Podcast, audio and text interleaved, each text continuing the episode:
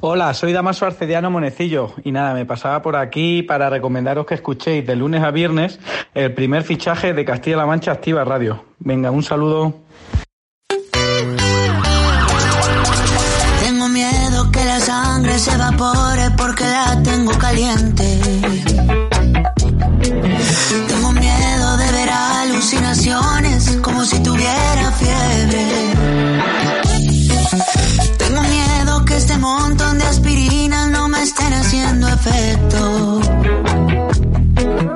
Hace tiempo no me paro de la cama y no es porque me sienta enfermo. Es porque las sábanas huelen a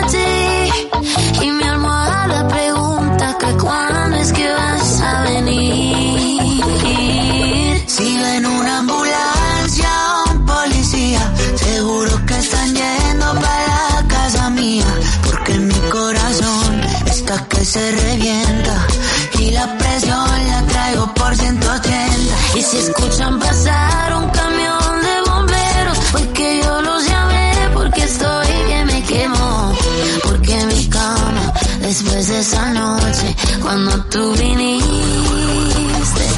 sigue prendida en fuego.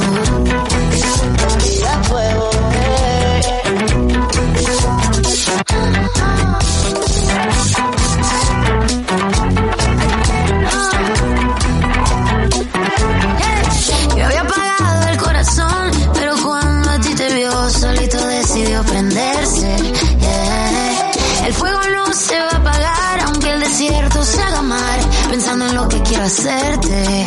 Me tienes mal, yo creo que necesito un médico. Mi dependencia por ti ya no es algo cómico. Quiero saber qué es lo que tiene tu genética. Mi mundo gira en torno a ti, tú eres magnética y cómo no. Si ven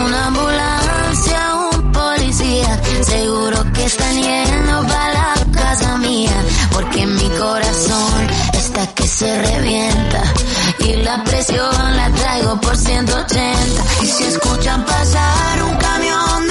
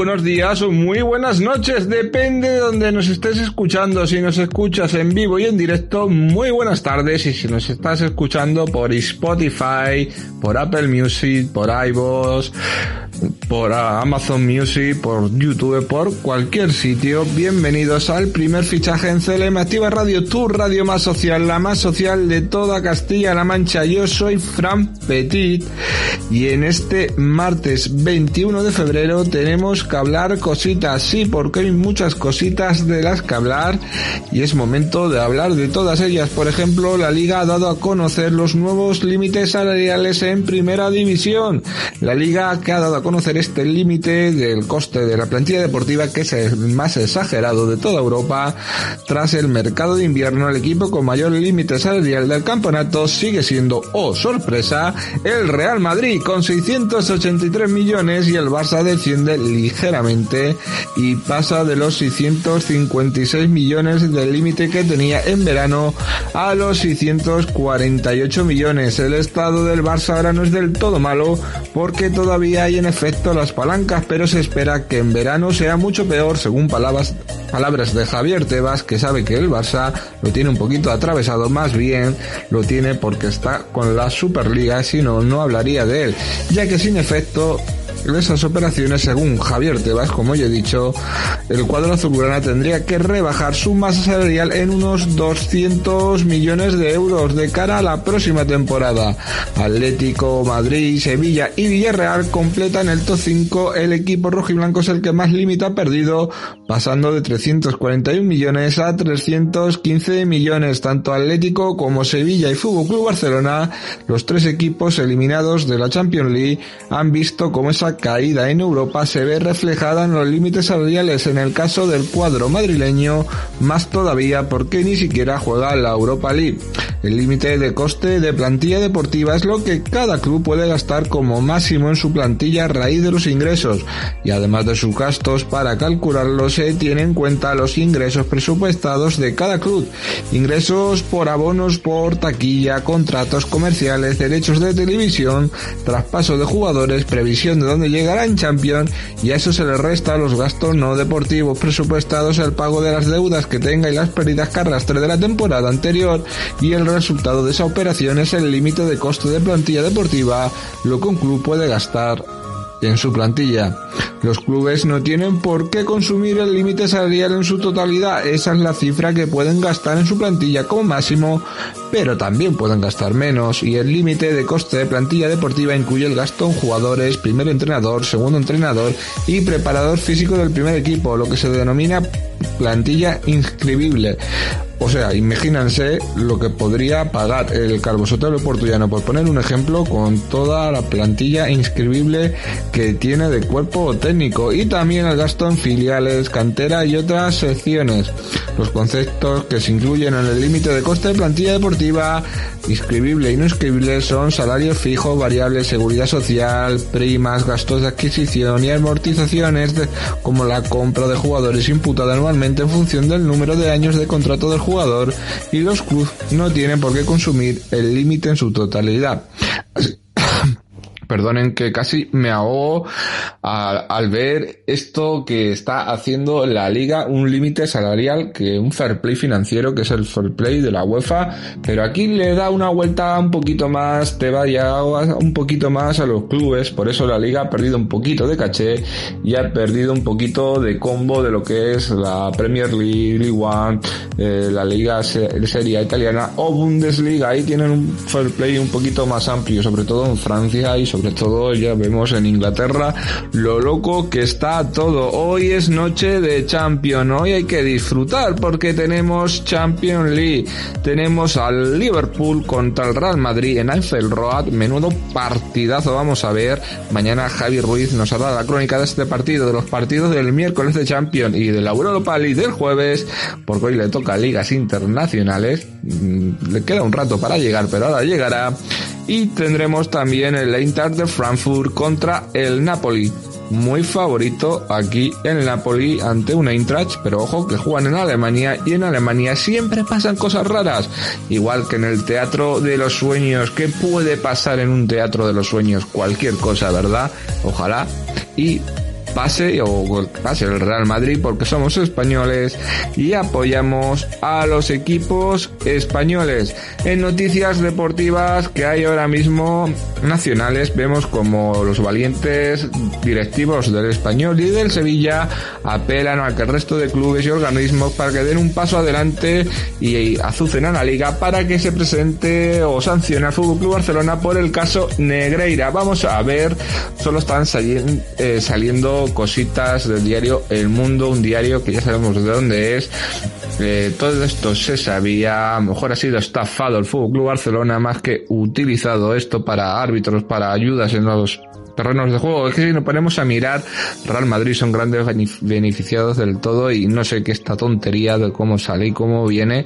Yo siempre he dicho, porque yo he estado en el CTA territorial y si en el territorial hay huevos podridos, imagínate, en el nacional yo lo sabía, está en la otra cara del fútbol, la otra cara que siempre no nos gusta hablar de ella, pero que existe y se ha destapado y huele. Y cómo huele, pues a río revuelto ganancia de pescadores, el español de Barcelona que siempre aquello ser el primer club de Barcelona, pues Azuza Tebas para que presente una denuncia y el Sevilla también a ver si saca algo y se puede meter, por ejemplo, por estas tonterías salvarse de un descenso o meterse en Europa. Quién sabe por qué hacen estas cosas, pero es vender la piel del oso antes de haberlo cazado. Esto es solo una investigación de Hacienda que todavía está tramitándose, o sea, todavía está la fiscalía, todavía no hay una denuncia, todavía no hay un juicio, estamos volviéndonos todos locos y además la que prescrito, se puede sancionar económicamente, pero no es una cosa que pueda sacar rédito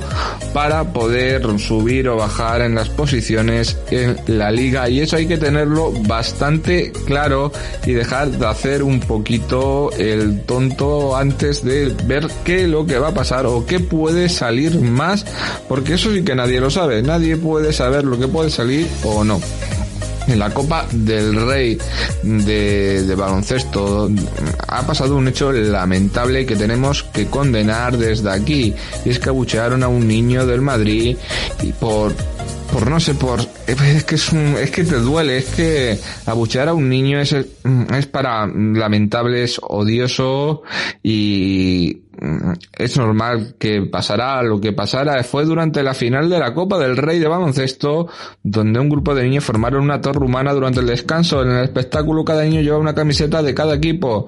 Fue salir el chico que llevaba la elástica del Madrid y el público comenzó a abuchearle. Colgados del Aro Bay Endesa volvió el momento en directo y Pablo Lolaso dejó una reflexión de la lamentable situación. Que esto no se puede hacer a un niño, por favor, que un niño ya es una personita que, se está haciendo que puede ser del equipo que quiera y no se puede señalar ni insultar. ¿Qué estamos haciendo? ¿Qué nos estamos convirtiendo? No hay que ser más cacique que el cacique y no hay que ser más listo que el más listo.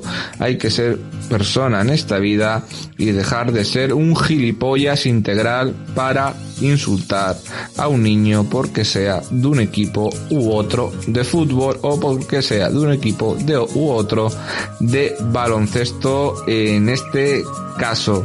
Vamos a hablar, por ejemplo, un poquito de Janko que rebuta tras anunciar que es es homosexual y para él ha sido el momento más emotivo de su carrera. Es como si hubiera vuelto otra vez a renacer, según él. Yo me alegro que esté contento, que esté alegre, porque se lo merece, igual que John Rank, que es el mejor deportista español del momento y el mejor golfista, según el último campeonato que ganó y según un golfista grandioso como fue Tiger Woods.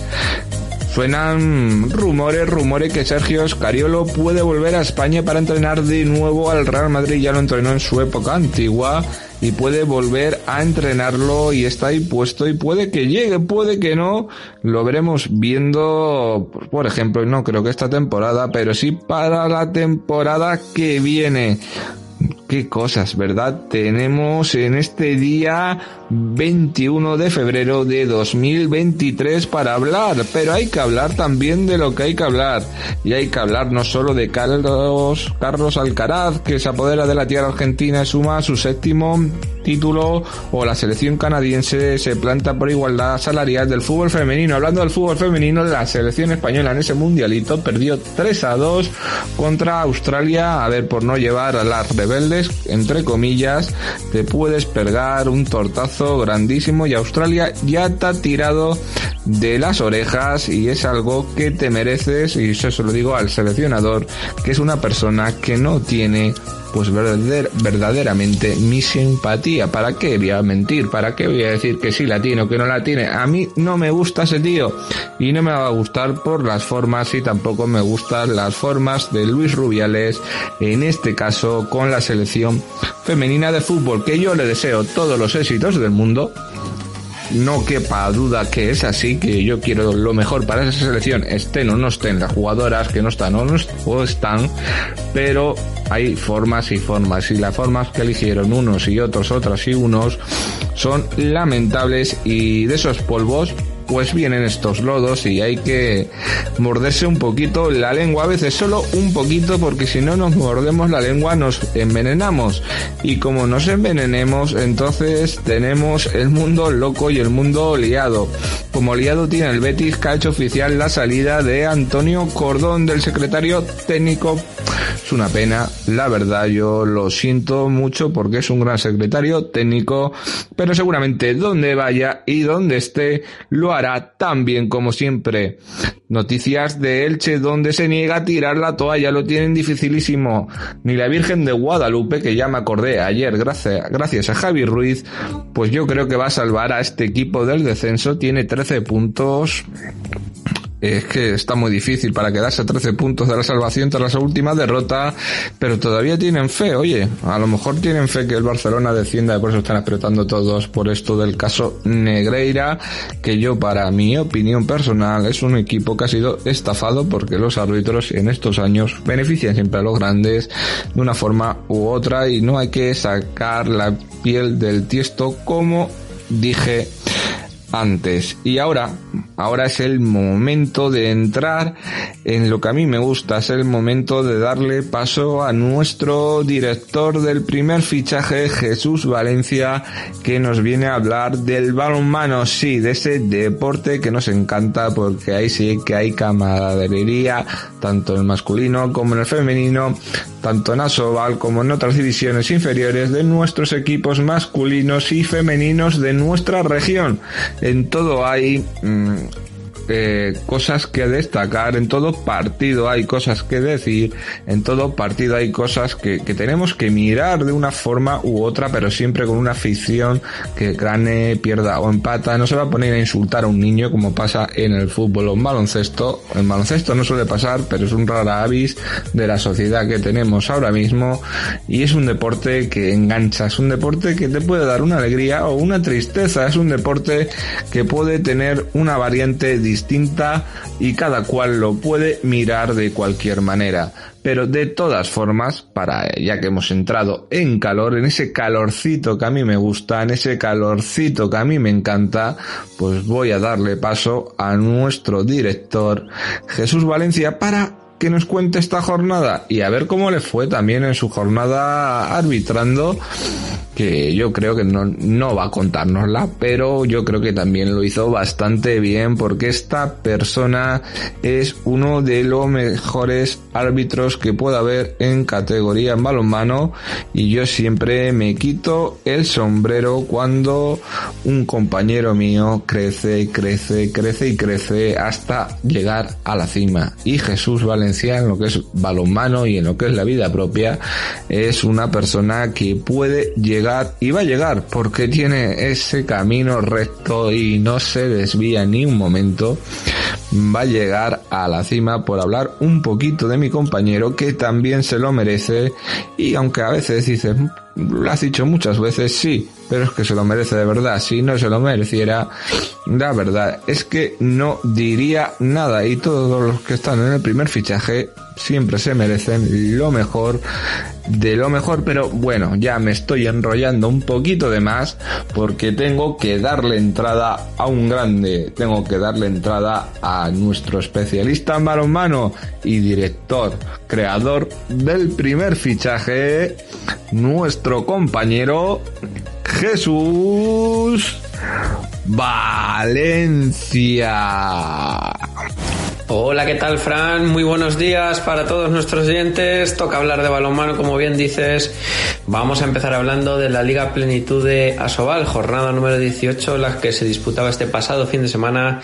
Y tenemos el derby castellano-manchego entre el Revi Cuenca y el Civitas Balonmano Guadalajara en el pabellón El Sargal de Cuenca. La victoria se quedaba en casa para el conjunto conquense con un resultado de 34-24 muy superiores. Eh, el conjunto de Lidio Jiménez que superaba en todas las facetas del juego al equipo alcarreño, como refleja ese marcador final, el equipo de Juan Carlos Requena, que poco pudo hacer ante el vendaval ofensivo mostrado por el equipo de la capital conquense. Un Revi Cuenca que sigue en la tercera posición de la tabla, sigue demostrando que este año quiere volver a las competiciones europeas y fruto de su buen trabajo que está realizando es ese magnífico tercer puesto que está dejando muy contento de momento a la parroquia local. Por su parte, el Civitas Balonmano Guadalajara, después de que el Blendio Sin Fin consiguiera este pasado fin de semana la victoria, vuelve a los puestos de descenso. Actualmente es decimoquinto con 10 puntos y se encuentra a dos del eh, decimocuarto, que es el Blendio Sin Fin. El resto de resultados de esta jornada número 18 fueron los siguientes. Bada Huesca 32, Fútbol Club Barcelona 35, Vidasoa de Irún 38, Torre la Vega 30, Frigoríficos Cangas del Morrazo 27, Benidor 27, Freaking Balonmano Granoller 29, Balonmano Logroño La Rioja 32, además de León 32, el Betia Naitasuna 31, Ángel Jiménez Puente Genil 28, Atlético Valladolid 25 y Blendio Sin Fin 21, Club Cisne Balonmano 20. Con estos resultados es líder el Fútbol Club Barcelona con 36 puntos, pleno de victorias para el conjunto azulgrana, segundo es el Freaking Balonmano Granoller con 28, tercero el Revi Cuenca con 25. Tras la derrota del Granollers ante el Logroño y la victoria del Cuenca ante Guadalajara, el equipo eh, conquense se acerca a ese segundo puesto que marca, como decía, el conjunto ahora mismo de la comarca del Valles. Cuarto es el, el, el Balomano con 21 puntos, quinto la banca de Mar de León con 21, sexto el Vidasoa de Irún.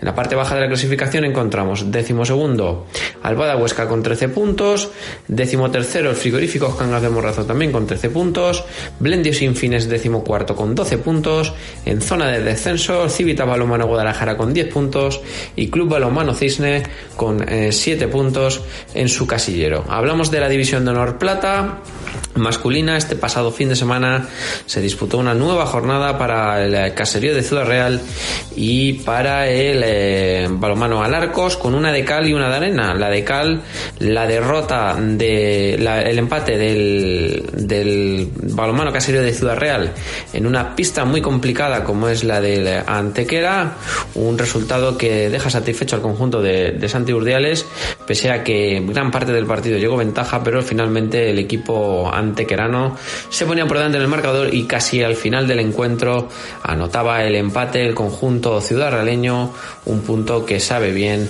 eh, y que puede servir de, de, mucho para el equipo ciudad realeño para meterse en esos puestos de promoción de ascenso. Ojalá y lo pueda lograr el conjunto ciudad realeño. Como decía, Antequera 26, eh, Caserío de Ciudad 26, Balomano Alarcos 24, eh, Eon Orneo Alicante 27, derrota del conjunto de Isidre Estevez en el, en el Quijote Arena, un eh, partido donde el conjunto alicantino se iba con un 10-15 al descanso, en la segunda parte se apretaba el marcador, pero no pudo hacer nada el conjunto ciudadreño ante el mejor hacer del equipo alicantino. 24-27 los dos puntos que se iban para Alicante. Además, Málaga 20, Ibiza 18 y Humboldt San 27, Fútbol Club Barcelona B 41. Con estos resultados es líder el Fertiberia Puerto de Sagunto con 25 puntos, segundo es el Barça B con 20, tercero el Alicante con 17, cuarto el Málaga con 14, quinto el Conservas al Sur Antequera con 14, sexto es el eh, Ibiza con 13 puntos, séptimo el Caserío de Ciudad Real con 13 puntos, Balonmano eh, Alarcos de Ciudad Real es octavo con 9 puntos, cierra la clasificación el Humboldt San con un punto. Recuerdo que este miércoles se disputará un partido aplazado, el que dispute el Caserío de Ciudad Real ante el Eon Horneo Alicante y que puede servir y que puede mm, valer de oro si el equipo ciudadreño logra la victoria este miércoles a las ocho y media en el Quijote Arena ante el conjunto alicantino. Veremos si el equipo de Santi Urdiales puede lograr los dos puntos que lo acerquen a los puestos altos de la clasificación. Hablamos ahora de la primera nacional masculina en el grupo F. Eh, también tenemos una de cal y una de arena, obviamente porque hubo derby entre el eh, Pozuelo de Calatrava y el Balonmano Bolaños, que se llevaba el conjunto bolañego por 21-23 en el pabellón municipal Las Espartanas de Pozuelo de Calatrava. Un partido que estuvo muy reñido. En los primeros minutos era el conjunto pozoleño el que tomaba las riendas en el marcador, pero después de llegar al descanso con un partido, con un apretado resultado, el equipo dirigido por Miguel Ángel Caraballo se llevaba la victoria por 21 a 23, apasionante derby con un ambiente de lujo en las gradas del pabellón de las Espartanas. El resto de resultados de esta jornada 20 fueron los siguientes: Jaén 20, Palma del Río 39, Córdoba, Cordoplas, la La Salle 25, Sansep 32, Cantera Surbaya de Almería 28, Montequinto 21, eh, Pinto 20, Safa Madrid 22, eh, Mijas 22, Balomano Proin Triana 35 y Ciudad de Algeciras 25, eh, Caja Sur Córdoba 30. Con estos resultados es líder el Caja Sur Córdoba con 35 puntos, segundo es el Balomano Bolaños con 32 y tercero es el Proin Triana con 32. Entre estos tres equipos saldrán dos puestos, eh, los dos primeros clasificados jugarán el, eh, la promoción de ascenso a la división de honor plata. Muy buena pinta de momento la que tiene el conjunto bolañego que de momento como decía segundo con 32 puntos a 3 del líder Caja Sur Córdoba Club de Balonmano. En la parte baja de la clasificación. Decimotercero es Pozuelo con 8 puntos. Decimocuarto, Balomano La Salle con 8 puntos. Cierran la tabla Innovasur Jaén con 0 puntos. Y el. Em, retirado balonmano Pozo Blanco también con cero puntos. Hablamos de competiciones femeninas, División de Honor Oro. Eh, tenemos una de de Arena. La victoria del balonmano Pozulo de Calatrava 25-22 ante el Lobas Globatata Coviedo. Ante el líder se iba de vacío el conjunto betense en su visita al pabellón de las Espartanas. Sí es cierto que empezó muy bien el conjunto asturiano con eh, primeras ventajas de 4 o 5 goles en los primeros minutos. Se apretaba el marcador antes de llegar al descanso y en la segunda parte poco a poco el equipo pozoleño imponía su juego y doblegaba al líder, al Ataco Oviedo que, como decía, consumaba una derrota inesperada. Es la tercera del conjunto betense en lo que va de curso. Por su parte, el balonmano Bolaños caía derrotado en su visita a Puerto de Sagunto al pabellón René Marigil después de caer por 29-25 ante el club balonmano Morvedre que ahora con esta victoria se coloca como el nuevo líder de esta división de honor oro. Poco pudo hacer el equipo dirigido por Juanmi Fernández en un complicadísimo pabellón, en un, un balonmano Morvedre cuyo objetivo claro es regresar lo antes posible a la Liga Iberdrola. El resto de resultados de esta jornada 14 fueron los siguientes: Lanzarote 32, Humboldt Sanquirse 26, Pereda 24, Rodríguez Cleva 27, Zonzamas Ticar Lanzarote 23, Elda Prestigio 24 y Balonmano Santa Cruz de Tenerife 25, RC Almasora 27. Es líder el Morvedre con 23 puntos, seguido de Zicar Lanzarote también con 23, tercero es el Oviedo con 22 puntos, cuarto Elda Prestigio con 21. Entre estos cuatro equipos parece que van a estar esas dos primeras plazas de ascenso. Quinto es el Vino Doña Berenguela Balonmano Bolaños, sexto Pozuelo con 16 puntos, los mismos que Bolaños pero que es sexto, séptimo Zonzamas Zicar Lanzarote con 15 puntos y en la parte baja de la clasificación, Uniatlántico Breda con 9, Real Masola con 9, Rodríguez Cleva con 8, Balonmano Santa Cruz de Tenerife con 6, cierra la clasificación el Humboldt Sanquirse con 0 puntos de momento en su casillero. Y por último nos despedimos con la división de honor plata femenina donde el balonmano imperial conseguía una importantísima victoria en casa ante el eh, Core Global. Balonmano Parla por 20 a 16 importantísima muy pero que muy importante esta victoria del eh, conjunto de Diego García que lo saca de los puestos de descenso y que da un paso de gigante para salvar la categoría. El resto de resultados fueron los siguientes. Solúcar 14 Costa de Almería Roquetas 29 balonmano Sanse 26 balonmano Leganés 23, Deza Córdoba 22, Montequinto 26, Costa de Almería Deslumbrante 19, UCA Murcia 21, Antequera Costa del Sur 19, de Sal Córdoba 19 y Balomano y Casa 27, 37, Geta Sur 27. Líder el Costa de Almería con 35 puntos, segundo el Balomano Sanse con 34 y en la parte baja de la clasificación encontramos a la Ciudad Imperial fuera de los puestos de descenso con 8 puntos, con el Global Balonmano eh, Parla en puestos de descenso con 6 puntos y Con 5 cierra este grupo D de la División de Honor Plata femenina. Muchísimas gracias Jesús Valencia por hablarnos de balonmano de nuestra comunidad en todas sus divisiones, desde Asobal hasta ligas menores. Y ahora es el momento que más me gusta, es el momento que más me encanta, porque es cuando mando a nuestro Javi Ruiz a darse una vueltecita de 360 grados por toda Europa y a lo mejor, quién sabe si cruzamos el charco o no, todo depende de cómo esté de ánimo. Pero vamos a ir paso a paso, vamos a ir irnos a las Islas Británicas, especialmente a Inglaterra, vamos a irnos a la Premier League, donde hubo partidazos que se pueden ver y se pueden destacar siempre y algunos equipos que mal están. Javi, se puede hablar de ello y lo vamos a hablar ahora comenzando por el Aston Villa 2 Arsenal 4, el Aston Villa, bueno, ya vimos la cantada que hizo Emiliano Martínez, menuda cantadita por listo y ese para mí no es un portero de gran nivel, pero bueno, ganó 2-4 el Arsenal en un buen partido de los de Mikel Arteta antes un equipo que se plantó bien el equipo de Unai Emery, se plantó bien, pero no llegó a llevarse el partido. Empate entre el Bradford y el Crystal Palace, 1 a 1. Partido al estilo inglés, que es de esos que les gustan a ellos. Y bueno, poquito más que destacar. Por mi parte, Javi seguramente le sacará más chicha a todo esto como al Brighton Albion 0, Fulham 1 y ojo que para mí es una vergüenza todo lo que le está pasando al Chelsea que perdió 0-1 contra el Southampton. El Chelsea está cayendo de una forma difícil, de una forma donde se ha, dices tú que hay que esperar que los fichajes se conjunten, que ha habido muchos fichajes en enero, pero es que yo no veo a un entrenador, mm, Graham Porter, que venía con una vitola de ser el mejor, no lo veo, Javi. No lo veo que esté ensamblando las piezas que tiene que ensamblar de este equipo, muchos cambios mm, de 11, luego tenemos la lesión de Azpiculueta que tuvo que salir mm, en camilla, bueno, pasaron varias cosas en ese partido, tal vez Sterling Fofana no es un delantero que puedas decir que sea muy de nivel del Chelsea, no sé qué está pasando en este equipo, mucho dinero gastado y la verdad es que está quedándose un poquito en ridículo. Y el que está subiendo un poco es el Everton que ganó 1-0 al Leeds United.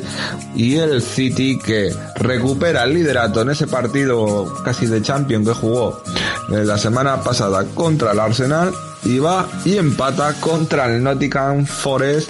Son cosas de la Premier, cosas que pasan y ahí lo hemos visto como el Nottingham Forest sacó un puntito en su estadio y Pep Guardiola tuvo que quedarse con la boca cerrada y despedirse de nuevo de la primera posición de la Premier League. El Wolverhampton del Julen Lopetegui perdió 0-1 contra el Bournemouth y el Newcastle, ojo, perdió 0-2 contra un Liverpool que parece que se está espabilando ahí a ver cómo qué pasa esta noche en la Champions League. Javi, ¿qué opciones le das tú al Liverpool contra el Real Madrid? Yo le doy un poquito más es Champions League, no es Premier League, a lo mejor Liverpool para nivel Europa contra el Madrid, que recordemos que gana partidos pero está a un nivel inferior, le puede valer, no lo sé. Esta noche despejaremos incógnitas de todo tipo. Para el domingo dejamos ese Manchester United 3, Leicester City 0 y ese Tottenham 2, West Ham United 0. La clasificación pues está así, Arsenal va primero 54 puntos, segundo Recordemos que el Arsenal tiene un partido menos, segundo a dos puntos que pueden ser cinco si recupera el Arsenal y gana ese partido, el Manchester City con 52, tercero Manchester United con 49 y cuarto Tottenham con 42, cerrando ya eh, la fase para ir a Europa, Europa League Newcastle con 41. Luego está Fulham, Brighton, Liverpool que ya se está poniendo octavo, está apretando poquito a poco a ver si puede llegar al Newcastle y por lo menos meterse en Europa League si no es capaz de avanzar más en Champions League. Y ahí está, poquito a poco, le queda mucho. El que lo más cerca lo tiene es el Fulham, un excelente Fulham, un equipo revelación esta temporada. Para mí, Javi, lo es. Yo no esperaba tanto del Fulham. El, como hemos dicho, noveno el Bradford con 35, un sorpresivo Chelsea décimo con 31 y un décimo el Aston Villa de un Emery con 28, décimo segundo el Crystal Palace con 26, décimo tercero el Nottingham Forest con 25, décimo cuarto Leicester, Leicester City con 24, décimo quinto fuera del descenso, pero todo está muy pegado por ahí, Wolverhampton con 23, decimos esto, el Everton con 21 también fuera del descenso, igual que Bournemouth con 17, ya en descenso directo se va a la First Division, West Ham United, Leeds United y Southampton. Y de la liga inglesa, pues nos vamos a ir a la Serie A, sí, a la liga italiana, que bueno, no está tan emocionante porque ahí sabemos que el Napoli va a ganar la liga, solo estamos descontando jornadas para que se proclame campeón. Y también ganó 0-2, ganó el Sausolo y en los partidos del sábado tuvimos un Sandoria 1, Bolonia 2, Mini Milán 0, Monza 0, Milán 1, Inter de Milán 3, Udine 1, Atalanta el domingo perdió 1-2 contra el Leches, la Fiorentina empató a 1 contra el Empoli, el Salernitana perdió 2-0 contra el Lazio, el Spieza 2-0-2 contra la Juventus y la Roma de Mourinho ganó 1-0 al Verona y ese excelente Torino Cremonese que hemos visto en esta jornada, más o menos por la parte de arriba ya lo he dicho, supercampeonísimo el Napoli y va siguiéndole Inter de Milán con 47 puntos, tercero la Roma 44 y Milán 44, pero ojo a la que tiene, también está en zona de Europa League, 42 se puede meter y puede echar a Roma o Milán, o bueno el Inter lo tiene un poquito más lejos, vamos a acercarnos más a la Roma o al Milán. Y el Atalanta que también se va acercando muy y mucho a lo que es Roma y Milán y entre esos cuatro equipos van a estar las dos zonas de Champions League y las dos de Europa League. Luego séptimo tenemos ya muy perdidos a 11 puntos casi o a 9 de todo eso la Juventus de Turín que le quitaron 10 puntos y no estuviera quinto. Ahí está la Juve que la Juve, aparte de los 10 puntos, no ha hecho una liga muy buena. Bolonia con 32 puntos también, noveno Torino, Udinese, Monza, Empoli, Lecce, Fiorentina, Sassuolo, Salernitana. Es pieza. Perdonen, es lo que tiene el directo que te ahogas. El Verona, Sandoria y Cremonese. Y vámonos a la Liga One, a la Liga Francesa, donde aquí voy a poder coger aire, voy a poder respirar y voy a poder hablar de ella con este acento francés medio medio que yo tengo. Vamos a hablar de la USEG 2, Olympique de Lyon 1, del Niza 0, Stade de Reims 0, Strasbourg 2, Angers 1, Paris Saint Germain que le costó ganar y ganó una locura 4-3 al Lille. Vimos a al Campos, al director deportivo Luis Campos, que también es director deportivo del Celta, estar casi mandando más que Galtier se puso casi, casi hablando con el cuarto árbitro en la zona técnica y fue algo muy gracioso o es que Galtier ya no manda tanto como, como mandaba. Yo creo que depende mucho de lo que pase en Champions League con este equipo. Puede saltar el entrenador y puede volver, como se dice, Tuchel, puede mm, fichar a Zinedine Zidane o puede sorprendernos con otro entrenador porque esto es una locura de todo lo que está pasando en el Paris Saint Germain, en Paris Saint Germain, porque es que es loco, es que es loco, es lo que tiene tener tantas estrellas en un equipo que a veces no sabe ni quién es quién, ni cuál es cuál, ni cómo es cómo, o por lo menos yo lo veo así. Luego tenemos el Bre que perdió 1-2 contra el Mónaco, Lorient que ganó 3-0 al Ajaccio, el Reims 2-0 al Clermont-Fontaine, el Troyes perdió 0-1 a Montpellier, el Lens ganó 3-1 al Nantes y el Toulouse perdió 2-3 contra el Olympique de Marseille. Y la clasificación, bueno, muy líder está el Paris Saint Germain, pero ojo que el Olympique de Marseille se le sigue poquito a poco con 52 puntos y tercero el Mónaco con 50. Está luchando el Lens por meterse en esa zona y poder quitarle al Olympique o al Mónaco la zona Champion y mandarlo a Europa League. Por la parte de abajo, pues todo está muy apretado si miras desde el Strasbourg, que decimoquinto, al Brest, que está vigésimo, el Troyes, que está decimoséptimo y en descenso, el Auxerre con 18 también en descenso, el 19 la Hassi con 18 y el Angers que está también vigésimo con 10 y ese sí que está descendido del todo de la liga francesa. ¿Viste Javi como he vuelto a recuperar la voz que, que se, me había ido hablando en francés, nos tenemos que ir a la Bundesliga. Tenía pensado poner la Bundesliga antes que la liga francesa, pero me estaba ahogando que no veas y por eso el alemán es un idioma muy difícil, un idioma donde hay que pronunciar más y vamos a ver cómo lo hago. El Asburg ganó 1-0 al Hoffenheim, el Borussia de Mönchengladbach ganó 3-2 al Bayern de München, el Stuttgart ganó 3-2 al Cologne. El Bochum ganó, perdió 0-2 contra el Fribourg. El Wolfsburgo ganó, perdió 0-3 contra el Leipzig. El Eintracht de Frankfurt, ese sí ganó 2-0 al Wonder Bremen. Y el Union Berlin empató a 0 con Michal que 0-4. El Borussia de Dortmund ganó 4-1 al Hertha de Berlín y el Bayer Leverkusen de Xavi Alonso perdió dos goles a tres contra el Mans 0-5.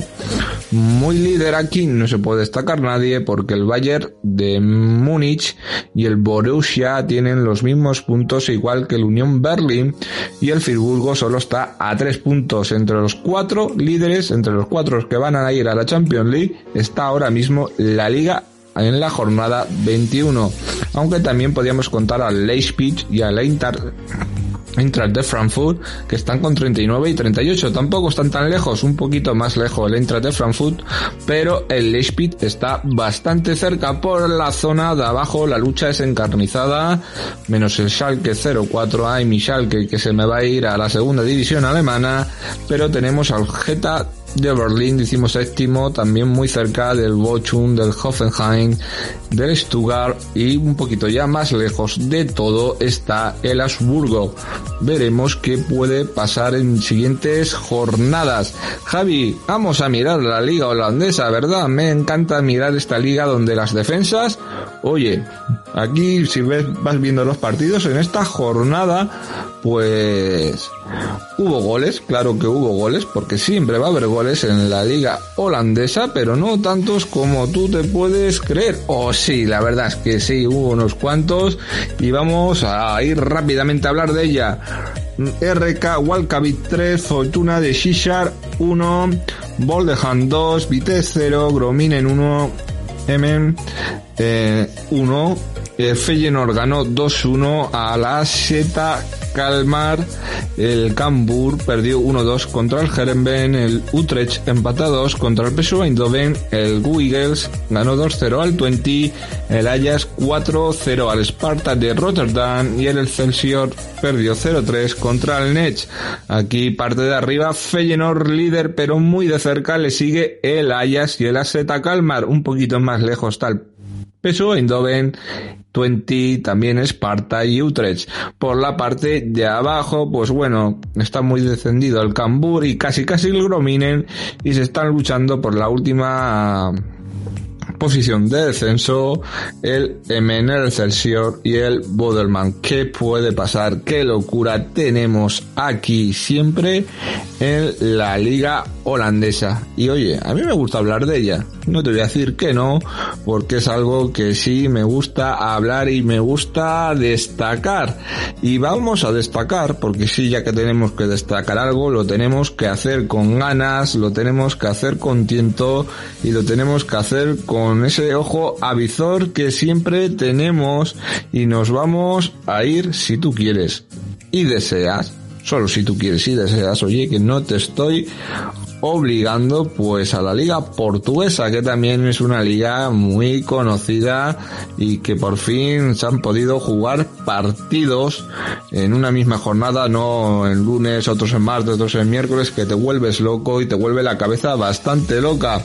Por lo menos tenemos al Estoril Praia que perdió 1-3 contra el Pacos Ferreira Portinense 2-1 contra el Marítimo el Oporto ganó 1-0 al Río Ave Santa Clara perdió 1-3 contra el Familcao, el Sporting de Braga ganó 2-0 a la Bruca, el Casapía joder, parece eh, que parece un bar de estos de carretera, empató a cero contra el Victoria de Guimarães y esos grandes partidazos de Chávez, Sporting de Lisboa o Sporting de Portugal y Benfica contra Boavista. Qué grande es la liga portuguesa y qué grande la tenemos muy cerca y siempre la dejamos un poquito atrás. Qué malos somos, eh.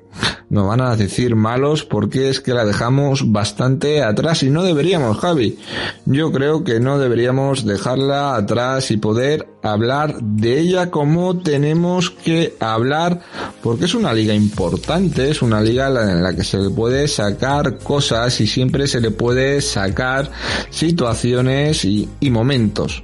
No momentos grandiosos, porque en la liga portuguesa no que te dé momentos grandiosos desde hace muchísimos, pero muchísimos años, pero alguno que otro te da. Y como alguno que otro te da, pues hay que hablar de todo ello. Y si quieres, mira, para hablar de una liga radón que acaba de empezar, solo lleva cuatro jornadas, cuatro jordanitas nada más y tiene 28 equipos 28 equipos. Yo cada vez que miro la liga argentina, cada vez es más grande, más extensa, es una locura de liga y es verdad que es una locura de liga esta liga argentina que va por su jornada 4 y que todavía no ha terminado. Vamos a hablar de ella, sí, porque esta jornada 4 empezó, pues, ¿qué te diría yo? Empezó el viernes, sí, con el Gimnasia de Esgrima de la Plata que ganó 2-0 al Instituto de Córdoba. El sábado Huracán ganó 2-0 al Barracas Central, nunca había oído hablar del Barracas Central, pero sí del siguiente partido del Arsenal de Sarandi que perdió 0-3 contra el Racing Club de Avellaneda.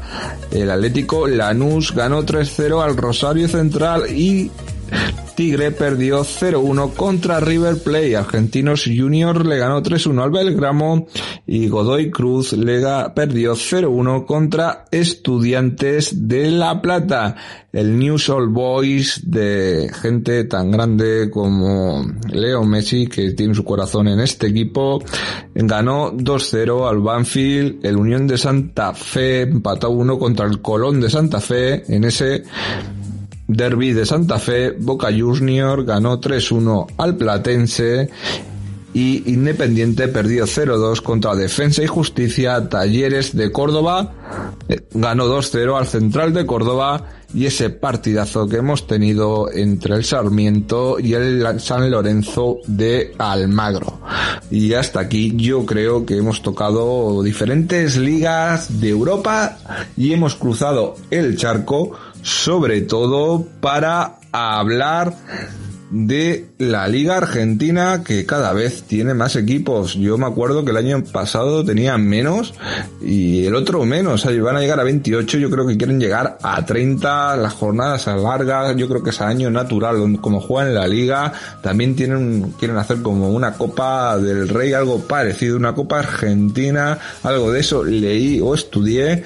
Y la Liga Argentina cada vez es más grande, más potente. Bueno, está mejor organizada que la Liga Brasileña, que está la liga brasileña que se juega a año natural también, pero después para, eh, sobre todo en lo que es la fase de invierno, tienes los eh, campeonatos estos de Portugal, el Brasileirao, según la zona donde estés, según la comunidad brasileña donde estés, puedes jugar con equipos de primera, segunda, tercera o cuarta y eso también es importante y eso también es muy visto, pero es más el lío hablar de esos mini, super minis campeonatos de la liga brasileña.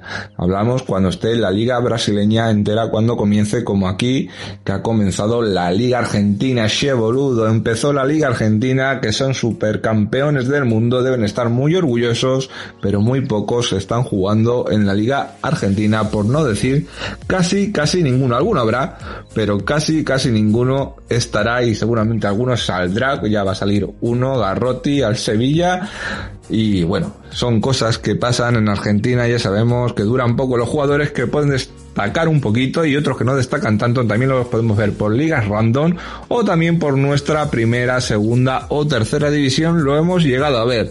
Bueno, Javi Ruiz, yo creo que ha sido un un debate de poner ideas, de poner y de hablar de ligas y ahora es el momento de que tú lo hagas. Adelante. Hola, muy buenas tardes, Fran, y muchas gracias por darme paso un día más al primer fichaje a CRM Activa Radio. Aquí estamos para contar las ligas internacionales. Me pillas bien de ánimo y vamos a empezar rápido por Inglaterra porque son muchas ligas para tan poco tiempo. Empezamos con la Premier donde el Arsenal ganó 2 a 4 al Aston Villa. Un partido que se le complicó, se adelantó hasta dos veces el Aston Villa por medio de Watkins y Coutinho. Bukayo Saka recortó distancias. Zinchenko hizo el empate a 2 y en el descuento ese gol en propio de Emi Martínez tiene mala fortuna, no es tan error, da en el larguero el tiro de Jorginho, luego le da la espalda, es una acción desafortunada para un portero, aunque luego es cierto que Emi Martínez sube y Martinelli en la contra acaba empujándola para el 2 a 4 definitivo. Y este 2 4 del Arsenal es valioso porque vuelve al liderato tras el empate del Manchester City, que una vez te da una de cal, otra de arena, el otro día goleando, siendo mucho mejor que el Arsenal, ahora empata uno ante el Nottingham Forest que empató por medio de Chris Wood, el gol inicial de Bernardo Silva. Haaland tuvo el gol, tuvo la victoria con un remate al larguero, pero no lo consiguió. Brentford y Crystal Palace empataron a uno en el derby londinense, un partido en el que se empezó adelantando el Palace por medio de Berechiese y Jan Elter alemán empataría para el Brentford en el 96. El Fulham sigue su lucha por Europa y ya tiene la permanencia asegurada, que un equipo recién ascendido esté en esta posición es bueno y le ganó 0-1 al Brighton con un gran Manor Solomon que hizo el gol de la victoria.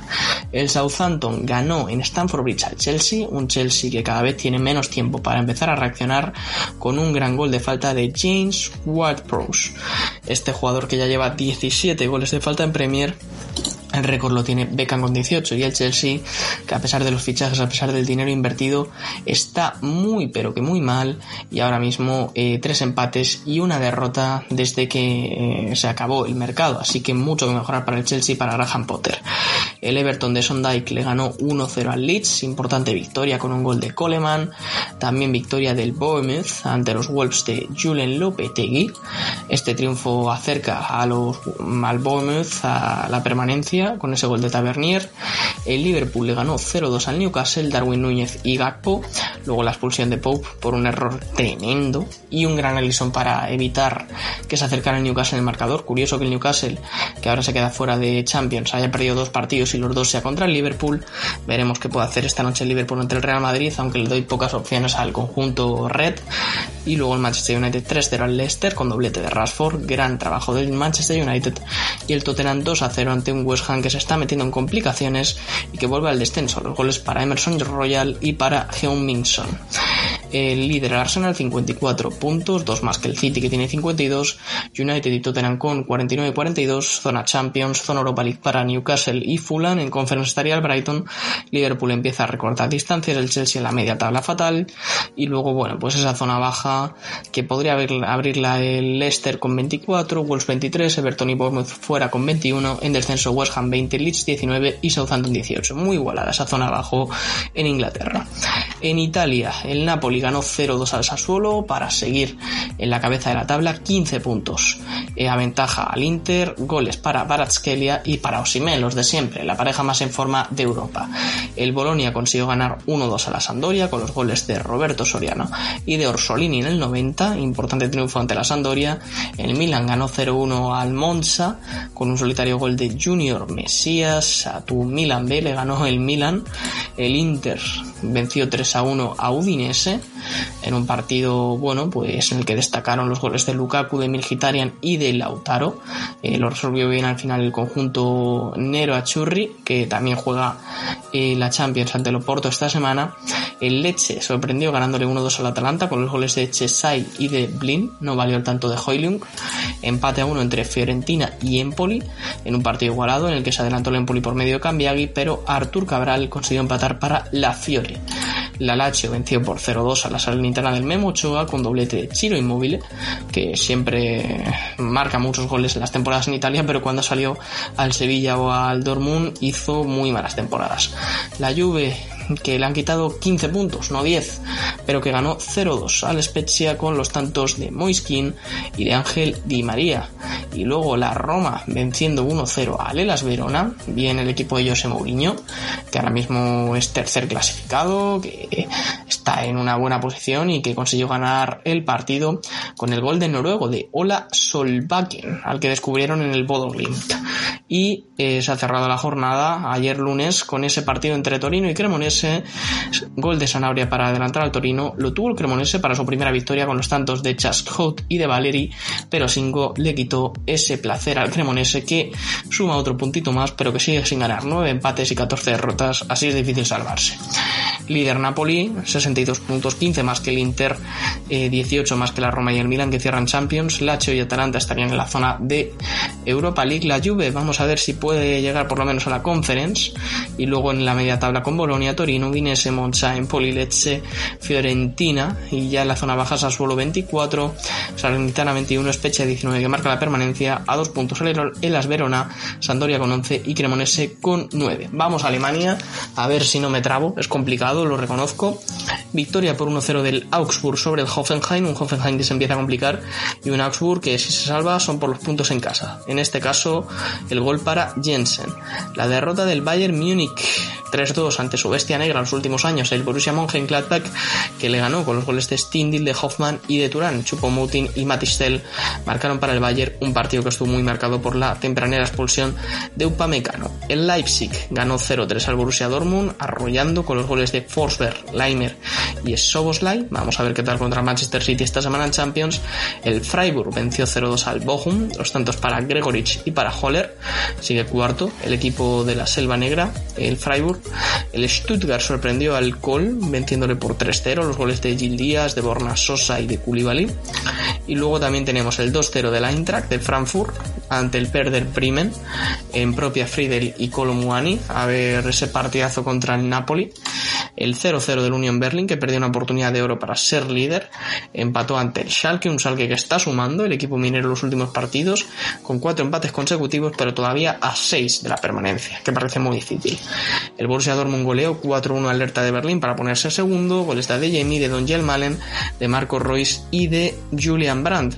Y el Bayer Leverkusen de Xavi Alonso que perdió contra un Mainz que está siendo uno de los mejores equipos de los más goleadores de Europa en los últimos tiempos y además que se adelantó tres veces con los goles de Katzi de Barreiro y el penalti final de Inbarsen. En esta liga alemana el Bayern Múnich, Borussia Dortmund y Union Berlin tienen 43 puntos, 3 más que el Freiburg que cierra Champions con 40. Leipzig y Eintracht de Frankfurt están a 4 y a 5 puntos del liderato. Y luego pues Wolfsburg en la zona de conference, muchos equipos en la zona media como ya has dicho y marqué la permanencia Hoffenheim con 19, tendría los mismos el Bochum en el playoff por el descenso con 19, descenderían Hertha y Schalke con 17 y 13 puntos. Vamos a Francia donde tuvimos los siguientes marcadores. El Olympique de Lyon cayó sorprendido ante el Auxerre, 2-1 perdió, le remontó el Auxerre con los goles de Perran y de Yuval Jr. Tenemos el 0-0 entre el Oyes Nice y el Stade de Reims, que sigue su muy buena racha, sigue Will Steele, eh, bueno, pues haciendo muy buena temporada. 2-1 para el Strasbourg, que superó al colista, al Angers, partido fácil con doblete de Diallo, un Angers que está pues prácticamente extendido. El PSG que le ganó 4-3 al Lille en un partido con esa curiosa presencia de Luis Campos en vez de Galtier, los dos a la vez. Y bueno, pues un choque que tuvo de todo, doblete de Mbappé, un Lille que parecía muerto con el 2-0 pero que se puso 2-3, otra vez Mbappé marcando, el tanto de Neymar y el golazo de falta de Messi para evitar un descalabro del PSG. El Lorient que le ganó 3-0 al Ajaccio, los goles de Dieng, de Febre y de Ponso para seguir en buena posición. Séptimo, el Stade de Rennes que venció por 2-0 al Clermont en un partido relativamente cómodo para los de la Bretaña francesa. El doblete para Arnaud Calimuendo, jugador canterano del PSG.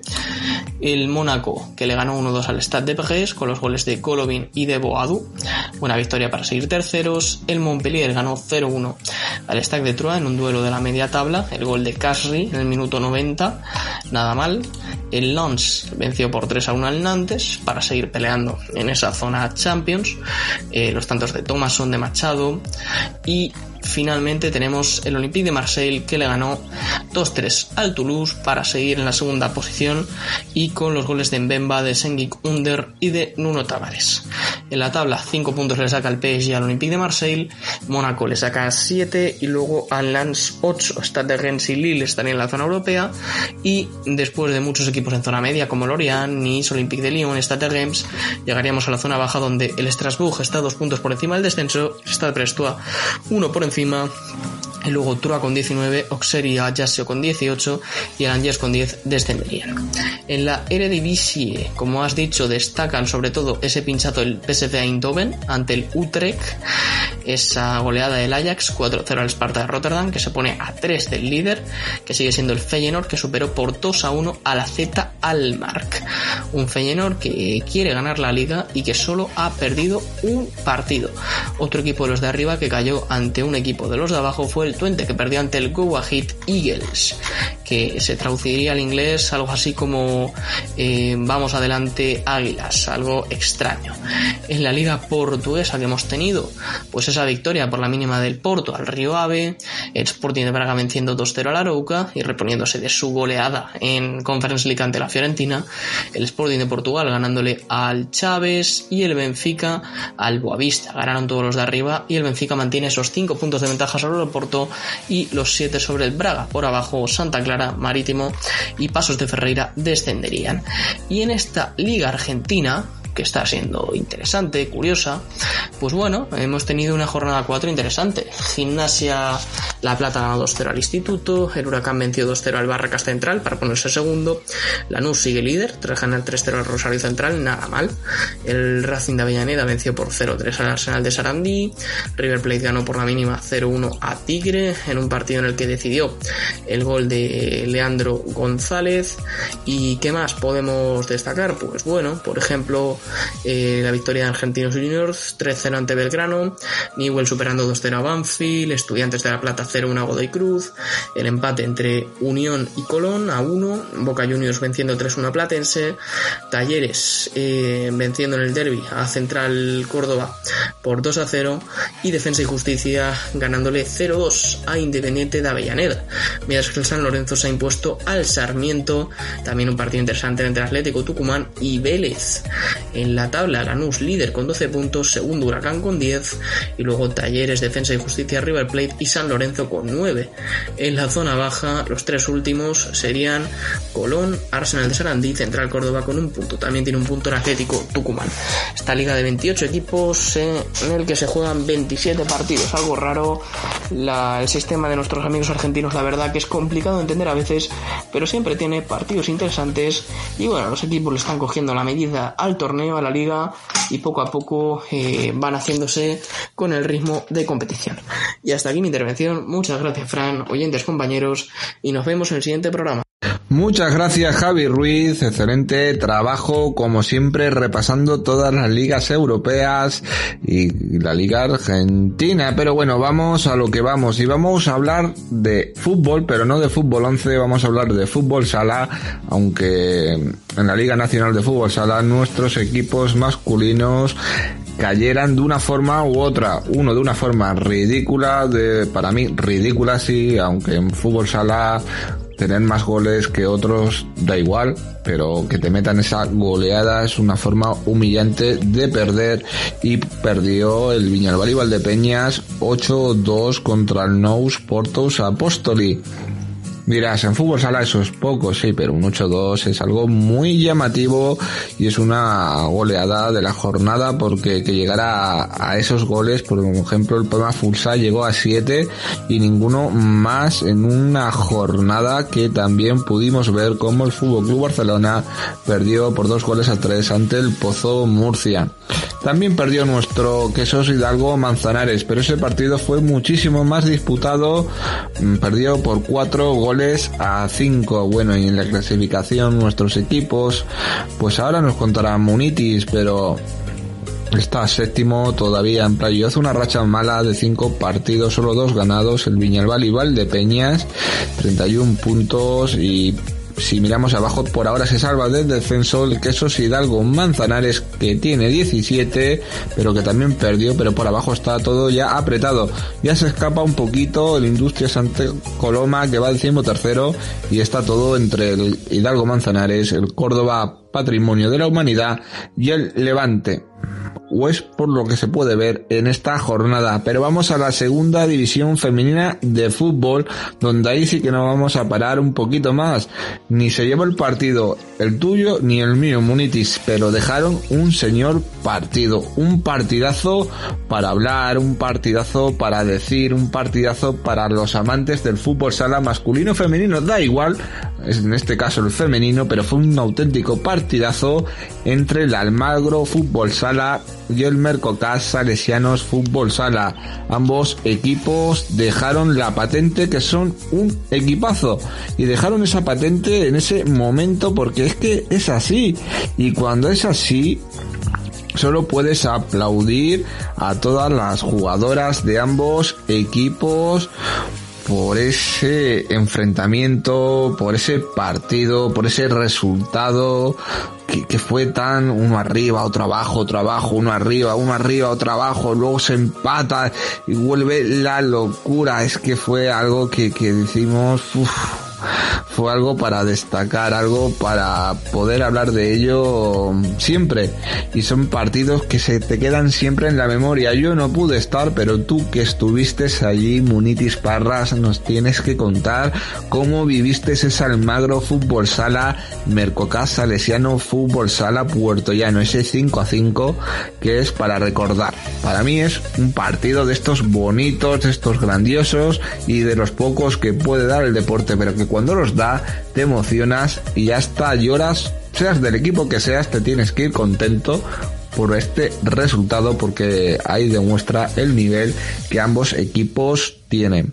Luego, bueno, el Global Caja también goleó 5-2, otra victoria más contra el que al golea todo el mundo, el Quínica Soaco, Belsite, el Villacañas empata uno y el super líder, el Chilo Echesca, es, aprovecha el empate a 5 del Mercocas y del Almagro para despegarse un poquito. Ganó 1-3 a nuestro Mora. Y como yo digo siempre, ahora Munitis no hablará de toda la jornada y sobre todo de ese Almagro Fútbol Sala, Mercocas Salesiano Fútbol Sala, ese 5-5 para recordar, pero super líder a 4 puntos ya del segundo.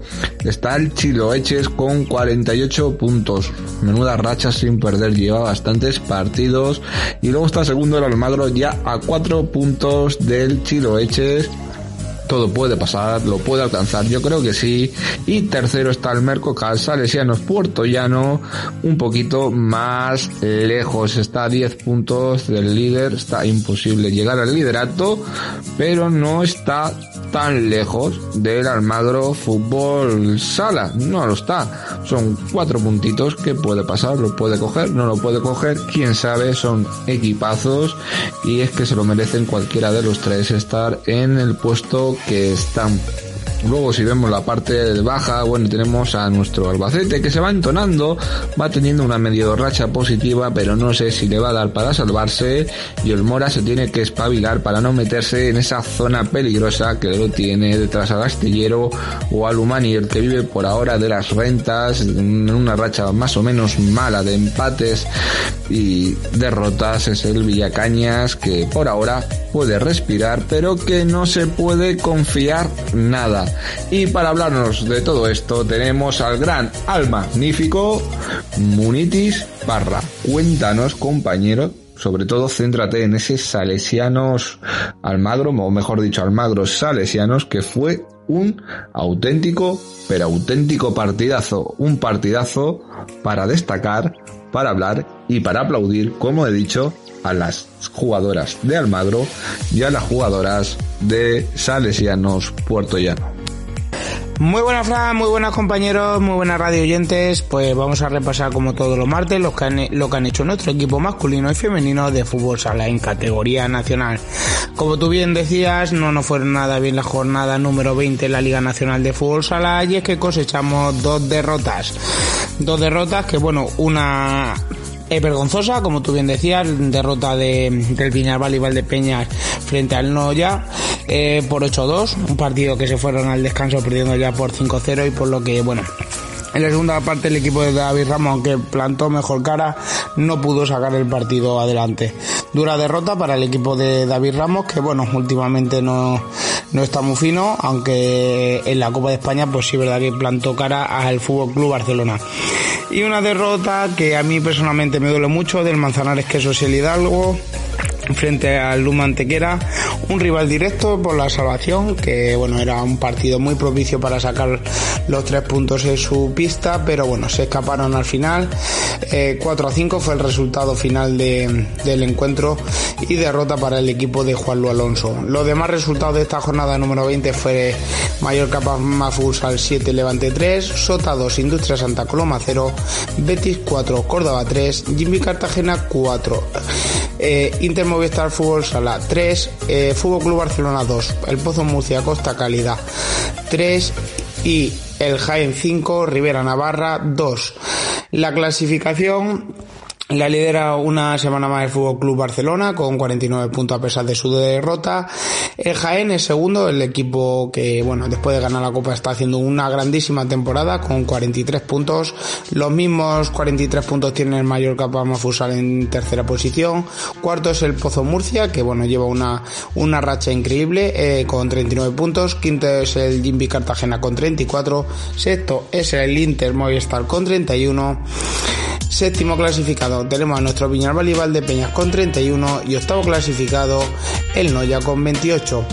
Noveno es el Betis con 24, décimo el Humantequera con 23, un décimo Industria Santa Coloma con 21, décimo segundo Sota con 21, décimo tercero Rivera Navarra con 21, décimo cuarto es el Manzanares Queso es el Hidalgo con 17 puntos y en descenso se encuentra Córdoba Patrimonio de la Humanidad con 14 puntos y cierra la clasificación el Levante Fútbol Sala con 13 y ahora nos vamos a hablar de la Liga Nacional en la segunda división Sala Femenina. Se disputaba la jornada número 17 en el grupo 4 de la segunda división sala femenina y destacamos pues el derby provincial que enfrentaban al Almagro Fútbol Sala Femenino Marqués frente al Salesiano Puerto Llano. Un partido pues, bueno que quedó con el resultado de 5-5. El equipo industrial fue por delante en el marcador todo el partido, incluso al llegar llevó una ventaja de 2-5, pero el equipo de, de Almagro, Pedro Madrid, sacó el portero jugador y Maite ponía el 3 a 5, el 4 a 5 se, lo metía en las industriales en un gol en propia puerta y el 5 a 5 lo metía a falta de dos minutos para el final un golazo Raquel de volea que mm, hacía venirse abajo al pabellón. Un empate pues que al Almagro Fuerza la femenino sí le si le valía, ya que bueno, a pesar de que el Merco, eh, que el Chiloeche se le iba, pero el Mercocasa Leseno Puerto ya no nos recorta distancias. Los demás resultados, sido Villacañas 1, San Fernando 1, Rivas 4, Alcorcón 4, Mora 1, Chiloeches 3, Unami 2, Artilleros 1, Leganés 2, Segos a la 1 y Albacete Fútbol Sala Femenino 5, Juventud de Elche 2.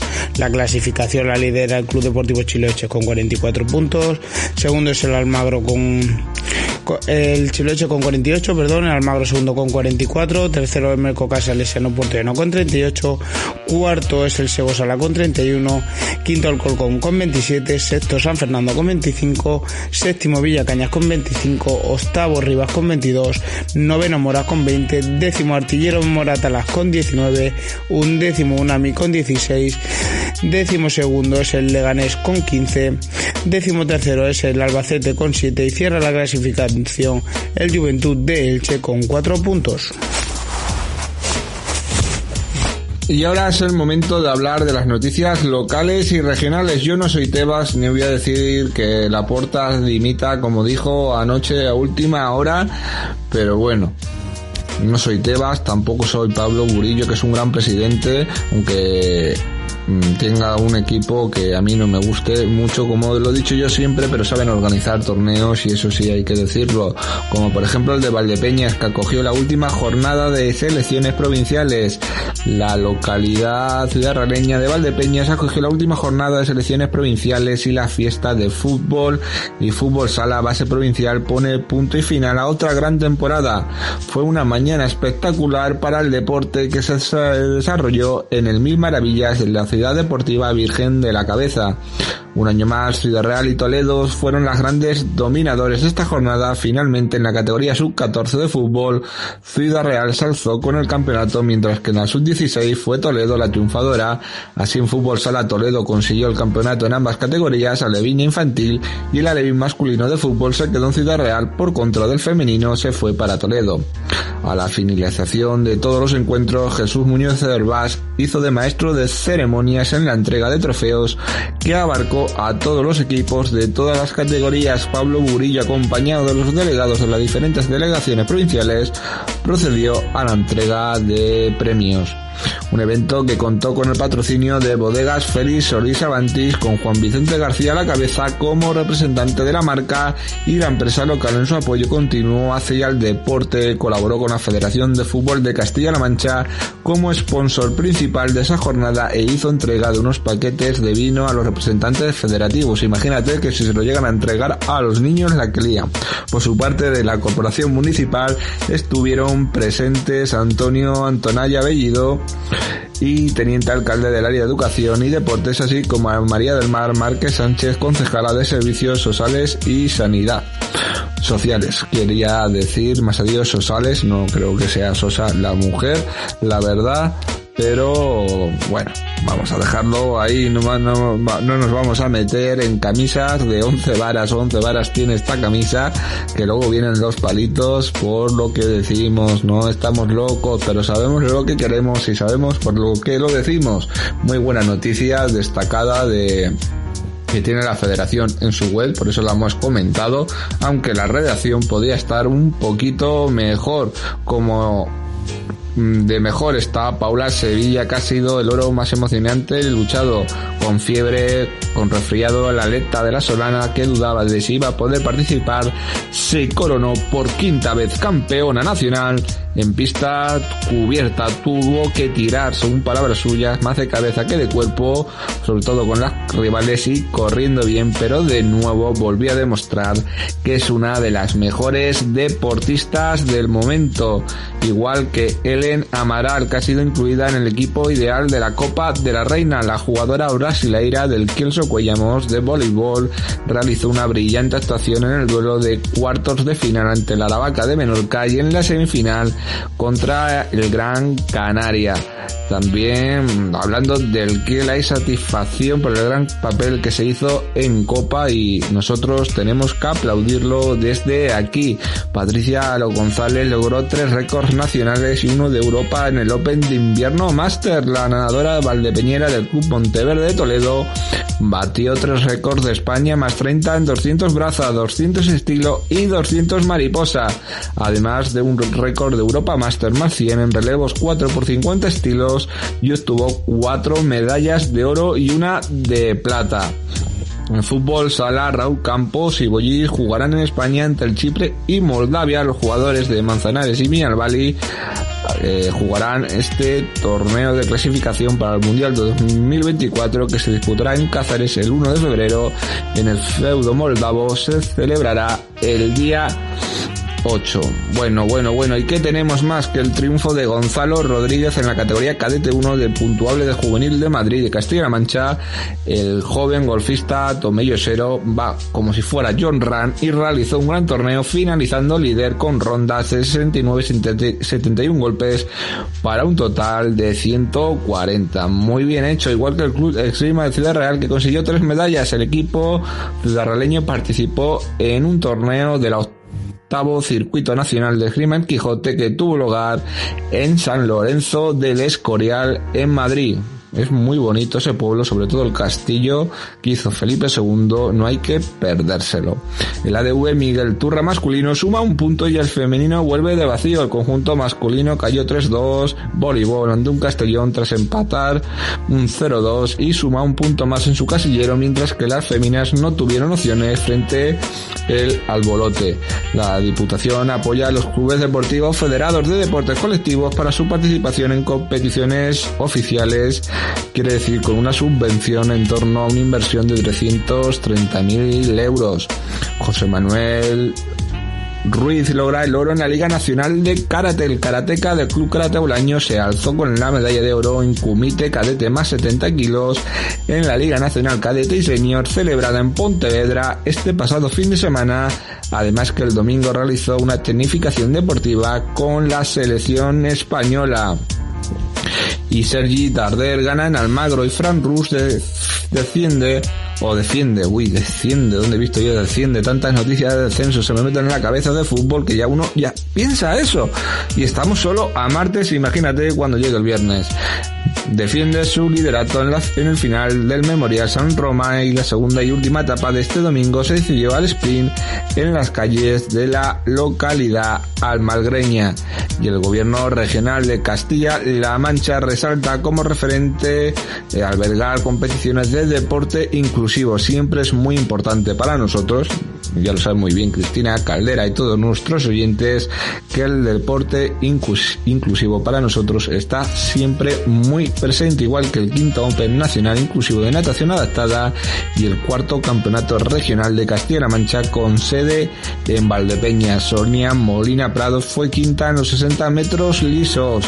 Y es que de noticias podemos estar hablando horas y horas y horas, pero es el momento de llegar al final del programa, sí, de este martes el primer fichaje que comenzamos hablando de toda la actualidad nacional, un poquito de Champions League para viajar con Javi por Europa y por el mundo para hablar de las ligas internacionales. También estuvimos con nuestro director antes que con Javi hablando de balonmano y después terminamos con Munitis Parra hablando de la Liga Nacional de Fútbol Sala y la mala cara de nuestros equipos, pero qué buen equipo y qué buenos equipos tenemos en la segunda división femenina de fútbol sala y luego todas las noticias regionales y provinciales. Yo solo les digo que sonrían siempre a la vida, que hagan pequeños gestos para hacer un mundo mejor, que la vida son dos días y muchas veces nos quejamos de vicio. La verdad es que yo estoy súper orgulloso de estar en el día de hoy con todos ustedes, con todos vosotros y estoy deseando que llegue mañana para empezar de nuevo un nuevo programa. Que descansen, sonrían, hagan el bien, nunca el mal y mañana, si se portan bien, me volverán a escuchar. Hasta mañana.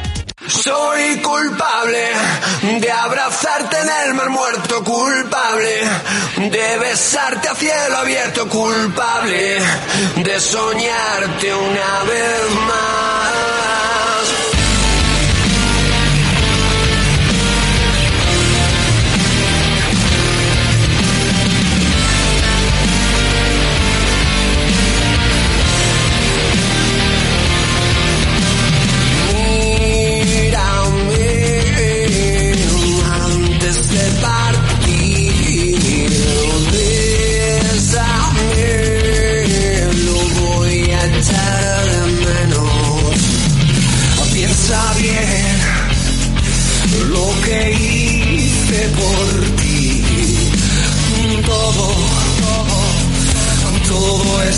Tiempo. Soy culpable de abrazarte en el mar muerto, culpable de besarte a cielo abierto, culpable de soñarte